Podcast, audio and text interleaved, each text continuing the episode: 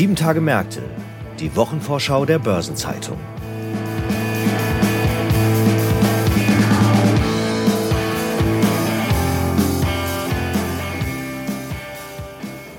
Herzlich willkommen zu einer neuen Episode von Sieben Tage Märkte, der Wochenvorschau der Börsenzeitung. Heute ist Freitag, der 30. Juni und die anstehende 27. Kalenderwoche hat wieder viele spannende Termine und Ereignisse zu bieten. Heute beschäftigen wir uns mit dem 35-jährigen Jubiläum des deutschen Leitindex DAX, mit dem Bundesbank-Symposium Bankenaufsicht im Dialog und mit den Zahlen zum zweiten Quartal des Softwareunternehmens SUSE. Ein besonderes Augenmerk richten wir jedoch auf den Euro-Börsentag der Börsenzeitung. Mein Name ist Franz Kongbui, ich bin Redakteur bei der Börsenzeitung und gemeinsam mit meinen Kollegen Chefredakteur Detlef Fechtner und Werner Rüppel aus dem Kapitalmarktressort sowie Sabine Reifenberger stelle ich Ihnen die Themen und Ereignisse vor, die in der bevorstehenden Woche wichtig werden. Wir beginnen mit dem Eurobörsentag und dazu begrüße ich unseren Chefredakteur Detlef Fechtner. Hallo Detlef. Hallo Franz. Detlef, der Eurobörsentag war ja schon öfter Thema hier bei uns. Aber für all diejenigen unter unseren Zuhörerinnen und Zuhörern, die ihn noch nicht kennen, was genau ist der Eurobörsentag? Also wir bezeichnen den Eurobörsentag als einen unserer Leuchtturmveranstaltungen, unserer großen Veranstaltungen, unserer Treffpunkte am Finanzplatz Frankfurt. Und da kommen so 150, 200 prominente Vertreter des Finanzplatzes, also aus Banken, aus Börsen, aus den Behörden, aus der Bundesbank, der BaFin, zusammen und diskutieren aktuelle Themen, die gerade am Finanzplatz relevant sind. Nun gibt es ja beim Eurobörsentag steht so ein bestimmtes Hauptthema. Was steht denn diesmal auf der Agenda? Also diesmal dreht sich alles um das große Thema Aktienrente. Das heißt, äh, wie kann es gelingen, heute Kapital zu mobilisieren, damit die Finanzierung der Altersvorsorge morgen nicht allein auf den Schultern nachfolgender Generationen liegt? Wir schauen uns an, welche Beiträge können dazu die einzelnen Säulen der Altersvorsorge leisten und welche Rolle spielt eben eine wie auch immer geartete Aktienrente. Welche Rolle spielt da jetzt das, was im Zukunftsfinanzierungsgesetz geplant ist, der Bundesregierung und, und, und? Und wer wird dazu dort sprechen? Also wir sind ganz glücklich. Wir haben Richard Grötheim eingeladen und Richard ist viele Jahre lang äh, Vorstandsvorsitzender des AP-Fonds gewesen. Jetzt werden den einige nicht kennen oder werden nichts anfangen können mit AP-Fonds. Das ist der schwedische Staatsfonds, der hier in den Diskussionen um Altersvorsorge, aktienbasierte Altersvorsorge, sehr oft als Vorbild, als Beispiel, als Orientierung genannt wird. In Schweden hat man über den AP-Fonds den beitragsorientierten Teil des staatlichen Rentensystems in den vergangenen Jahren finanziert und Richard Grötheim wird uns da einen Eindruck vermitteln, wird Erfahrungen mitbringen, wird auch darauf hinweisen, wo da bestimmte Probleme lauern. Deswegen sind wir sehr gespannt auf seine Keynote. Und dann wird es ja auch noch ein Panel dazu geben. Wer wird denn das Thema dort diskutieren? Also, wir haben zum Panel dabei Anja Schulz. Anja Schulz ist die rentenpolitische Berichterstatterin der FDP-Fraktion im Deutschen Bundestag. Und sie hat also in vielerlei Hinsicht jetzt politisch mit dem Thema Altersvorsorge zu tun. Sie ist aber gleichzeitig gelernte Bankkauffrau, sie ist Sparkassenfachwirtin und sie hat ein paar Jahre als selbstständige Finanzberaterin gearbeitet. Das heißt, sie kennt das Thema auch von der ganz klassischen anderen Seite aus der Kreditwirtschaft heraus. Wir haben noch dabei bei der Diskussion Ingo Meinert. Ingo Meinert als Vertreter der Investmentfondsbranche. Er ist Chief Investment Officer Multi-Asset Europe bei Allianz Global Investors, also bei einem großen Fonds.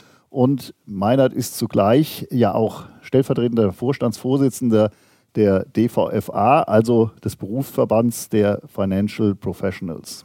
Ja, und dann haben wir noch mit an Bord Daniel Wildhirt. Daniel Wildhirt ist bei PwC und ist dort Partner und verantwortet den Banking-Sektor und den Geschäftsbereich Advisory. Auch er wird mit uns diskutieren. Ganz am Ende der Veranstaltung wird dann Dr. Thomas Brug ein Wrap-up, eine Zusammenfassung geben und nochmal einen Aufriss der wichtigsten Themen. Er ist Mitglied des Vorstands der Deutschen Börse AG und er ist zuständig für Trading und Clearing. Also Franz, du siehst, wir haben von allen Seiten das Thema beleuchtet an diesem Tag und ich glaube, es kann sehr spannend werden. Dann vielleicht noch eine organisatorische Frage. Wo findet das denn statt? Ja, die Veranstaltung findet mitten im Herzen Frankfurt statt, nämlich in der Industrie- und Handelskammer, das heißt in der alten Börse, direkt am Börsenplatz bei Bulle und Bär.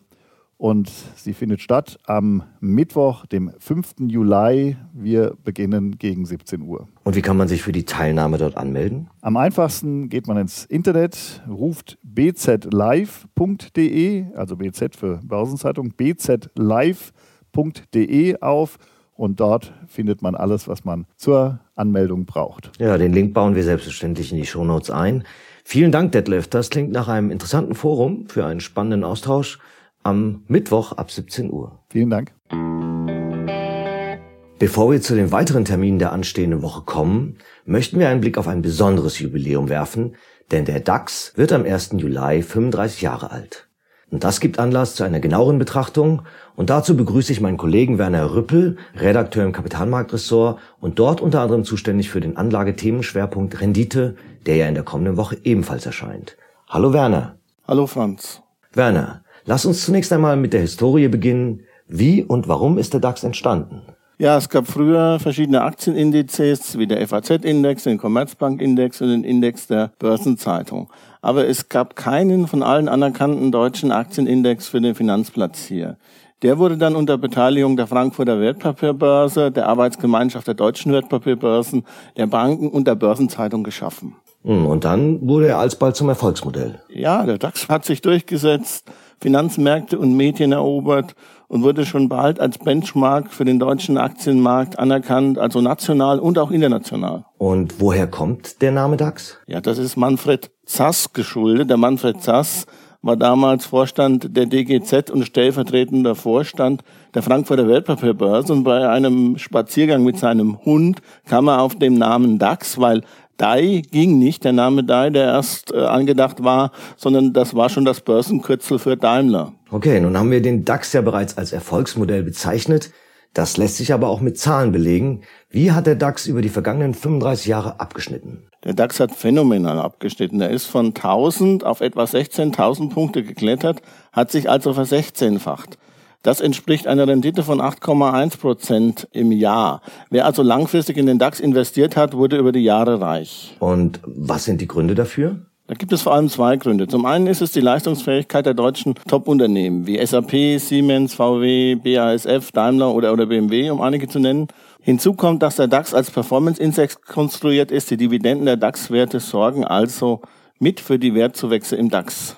Ja, so ein Erfolg muss ja angemessen gefeiert werden. Gibt es eine festliche Veranstaltung zum 35-jährigen Jubiläum? Ja klar, die Deutsche Börse hat eingeladen zu einem Closing Bell am Frankfurter Börsenparkett und das findet dann am Montag, den 3. Juli statt. Okay, vielen Dank, Werner. Du wirst ja dort vor Ort sein und den DAX auch in Zukunft ins Visier nehmen. Ja, natürlich. Ja, danke, Franz. Und darüber hinaus gibt es in der nächsten Woche noch ein paar weitere spannende Themen und Termine. Eine Auswahl hierzu hat meine Kollegin Sabine Reifenberger zusammengestellt.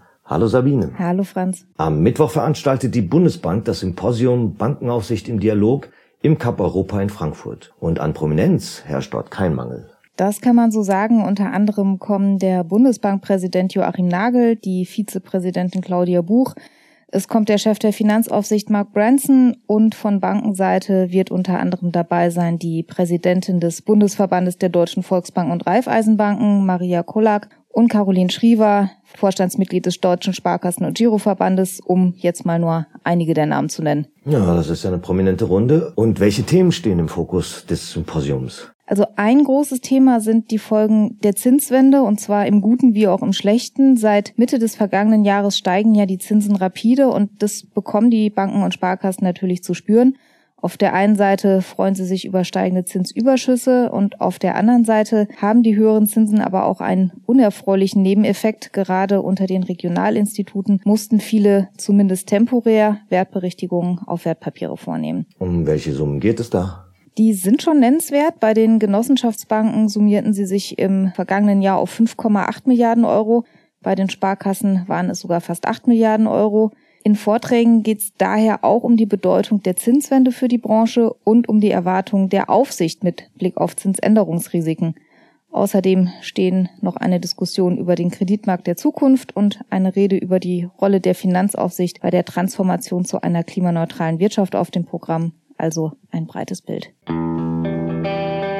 Der Linux-Softwareanbieter SUSE legt am Donnerstag seine detaillierten Zahlen für das zweite Quartal vor.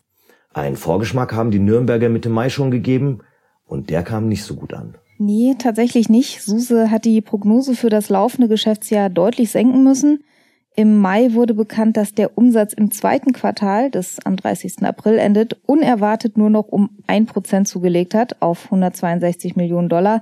Und dieses schwache Quartal wirkt sich jetzt auch auf das gesamte Geschäftsjahr 2022-23 aus. SUSE rechnet jetzt nur noch mit einem Umsatzwachstum von rund 5 Prozent und das ist ein deutlicher Rückschritt. Ursprünglich waren 11 bis 13 Prozent angepeilt. Ja, das ist ordentlich. Hat SUSE denn eine Erklärung für die Flaute? Da kommen tatsächlich mehrere Faktoren zusammen. Zum einen ist da die Unsicherheit über die Konjunktur und SUSE zufolge führt das bei einigen Kunden dazu, dass sie sich mit Investitionen eher zurückhalten. SUSE berichtet von verzögerten Vertragsabschlüssen und wenn dann mal ein Abschluss gelingt, dann nur noch mit kürzeren Vertragslaufzeiten. Und äh, außerdem baut SUSE auch gerade seinen Vertrieb um. Die Maßnahmen sollen eigentlich den Absatz beschleunigen, führen aber bislang offenbar noch nicht zum Erfolg. Eher im Gegenteil, die Neuaufstellung habe nicht die erwartete Traktion entfaltet und sie belaste das Geschäft, hieß es jetzt im Mai. Die EBITDA-Marge wird voraussichtlich daher auch in diesem Jahr mit 35 Prozent noch unter dem Vorjahreswert liegen und eigentlich hatte Suse natürlich auf steigende Margen gesetzt. Nun gibt es auch personell Veränderungen. Die künftigen Geschicke des Unternehmens wird ein neues Management-Team leiten. Suse tauscht nun binnen weniger Monate gleich zwei Top-Manager aus. Ja, genau. Im März war überraschend Melissa Di Donato zurückgetreten. Sie hat Suse vor zwei Jahren ja auch an die Börse gebracht.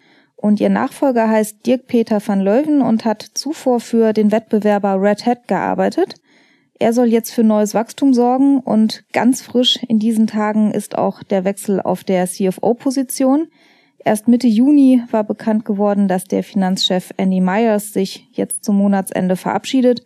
Vorübergehend übernimmt nun Jonathan Atek als Interimsfinanzvorstand. Er ist Vice President Treasury und Investor Relations und hat in den vergangenen zwei Jahren auch an Myers berichtet. Und die Suche nach einem dauerhaften Nachfolger als CFO, die läuft jetzt. Und was steht in der 27. Kalenderwoche noch so alles auf der Agenda? Am morgigen Samstag übernimmt Spanien die EU-Ratspräsidentschaft für das zweite Halbjahr. Am Sonntag liefert die Ratingagentur Standard Poor's die Einstufung für die Türkei, während Moody's das Ratingergebnis für Zypern vorlegt. Und der französische Präsident Emmanuel Macron kommt für einen Staatsbesuch nach Deutschland. Am Montag beginnt das Berufungsverfahren einer Schadenersatzklage gegen den Impfstoffhersteller AstraZeneca in Bamberg. Zudem findet der Frankfurt Euro Finance Summit statt, unter anderem mit Reden von Bundesbankpräsident Joachim Nagel und BDI-Präsident Siegfried Russwurm. In Puerto Iguazu startet der zweitägige Mercosur-Gipfel. Aus den USA kommen Zahlen zum Kfz-Absatz im Juni. Der Maschinenbauverband VDMA informiert über den Auftragseingang beim Maschinenbau im Mai. Im Übrigen findet an den US-Aktienmärkten und am Anleihenmarkt nur ein verkürzter Börsenhandel statt, denn am Tag danach ist ja Unabhängigkeitstag weswegen dann am Dienstag ein Börsenfeiertag in den USA begangen wird. In Leipzig werden am Dienstag die Tarifverhandlungen für die rund 280.000 Beschäftigten im Einzel- und Versandhandel in Sachsen, Sachsen-Anhalt und Thüringen fortgesetzt. In Berlin führt der Handelsverband Deutschland, HDE, seine Halbjahrespressekonferenz durch. Ebenfalls in der Hauptstadt findet eine Konferenz des Gesamtverbands der deutschen Versicherungswirtschaft GDV zum Thema Versicherungsregulierung statt.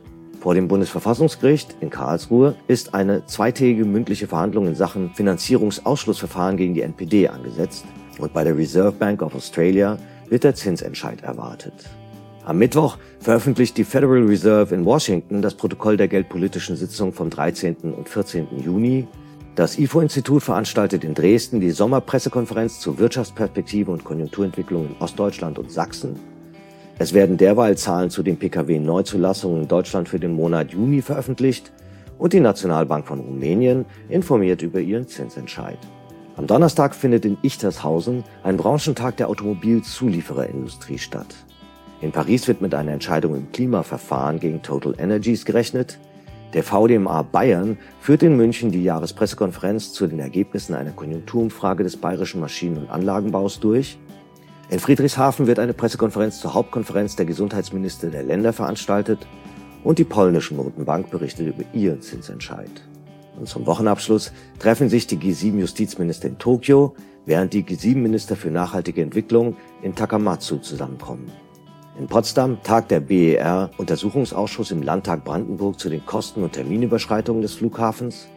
Im Kapitalanleger Musterverfahren der DK Investment GmbH gegen die Volkswagen AG und die Porsche Automobil Holding SE wird in Braunschweig ein Urteil erwartet. Und die Ratingagentur Fitch teilt die Einstufung für Ungarn mit.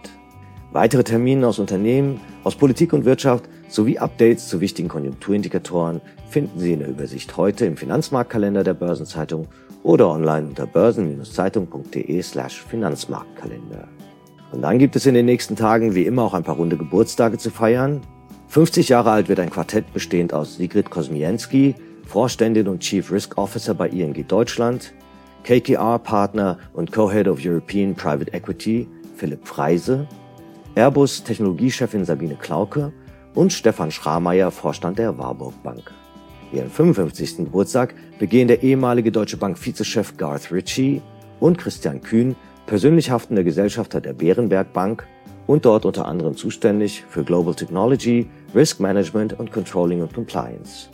60 Jahre alt werden Frédéric Oudéa, ehemals CEO von Société Générale, Worldline-Chef Gilles Grappinet und Martin Blessing, Verwaltungsratschef der Danske Bank und ehemals Vorstandsvorsitzender der Commerzbank. Seinen 65. Geburtstag feierte ehemalige BASF-Chef Kurt Bock. 70 Jahre alt wird der ehemalige Chef des Flughafens von München, Michael Kerkloh. Und der 80. Geburtstag steht bei Hans-Jürgen Papier an, vormals Präsident des Bundesverfassungsgerichts. Aktuelle Geburtstage und Personalien finden Sie immer auch auf der Personenseite der Börsenzeitung. Und ein Blick in die Chroniken zeigt, dass vor 25 Jahren die Frankfurter Wertpapierbörse den Parketthandel in Frankfurt als Antwort auf die Konkurrenz der Regionalbörsen auf 8,5 Stunden verlängert hatte. Und ein Jahr ist es nun her, dass sich die EU-Gesetzgeber auf einen weltweit einmaligen Kryptogesetzesrahmen verständigten. Die Markets in Crypto Assets Verordnung MiCA nimmt seitdem Emittenten von nicht gesicherten Kryptowährungen und Stablecoins sowie die entsprechenden Handelsplätze und Wallets ins Visier. Überdies werden in der kommenden Woche ein paar Gedenktage begangen, so zum Beispiel neben dem bereits erwähnten Independence Day in den USA auch der Internationale Genossenschaftstag und nicht zu vergessen, weil sehr wichtig, der Internationale Tag des Kusses. Und zum Schluss noch ein paar Hinweise in eigener Sache. In der Sonnabendausgabe der Börsenzeitung finden Sie neben der Spezialthemaseite Recht und Kapitalmarkt auch eine Sonderbbeilage zu Förderbanken. Am Dienstag erscheinen, wie erwähnt, dann Sonderseiten zum Anlageschwerpunkt Rendite. Und am Mittwoch gibt es im Blatt dann das Schwerpunktthema KI in Finance and Banking. Und im Übrigen ist gestern eine neue Folge von Nachhaltiges Investieren, unserem Podcast rund um Sustainable Finance erschienen. In dieser Woche geht es um Fragen wie Bekommen Unternehmen, die nicht taxonomiekonform sind, auf Dauer überhaupt noch Kredite? Thorsten Jäger vom Bundesverband Deutscher Banken beantwortet das mit Ja, sofern der Weg stimmt. Wie ein guter Transitionsplan für ihn aussieht und wie er auf die regulatorischen Vorgaben blickt, verrät er in der aktuellen Podcast-Episode. Und damit sind wir am Ende dieser Episode angelangt. Redaktionsschluss für diese Ausgabe war Donnerstag, 29. Juni, 17 Uhr. Eine Gesamtübersicht über Konjunktur- und Unternehmenstermine finden Sie in unserem Terminbereich unter börsen-zeitung.de slash Termine. Alle genannten Links sind mitsamt weiteren Informationen in den Show Notes zu dieser Folge aufgeführt. Ich wünsche Ihnen jetzt einen angenehmen Wochenabschluss und gute Erholung am bevorstehenden Wochenende. Ich werde weite Teile davon dort verbringen, wo die Wahrheit liegt. Also Franz finden Sie auf dem Fußballplatz, andere ambitionierte Sportler finden Sie hier in Frankfurt auf dem Ironman auf der Strecke. Ihnen alles Gute, erholen Sie sich gut und wir hören uns an dieser Stelle nächsten Freitag wieder. Bis dahin.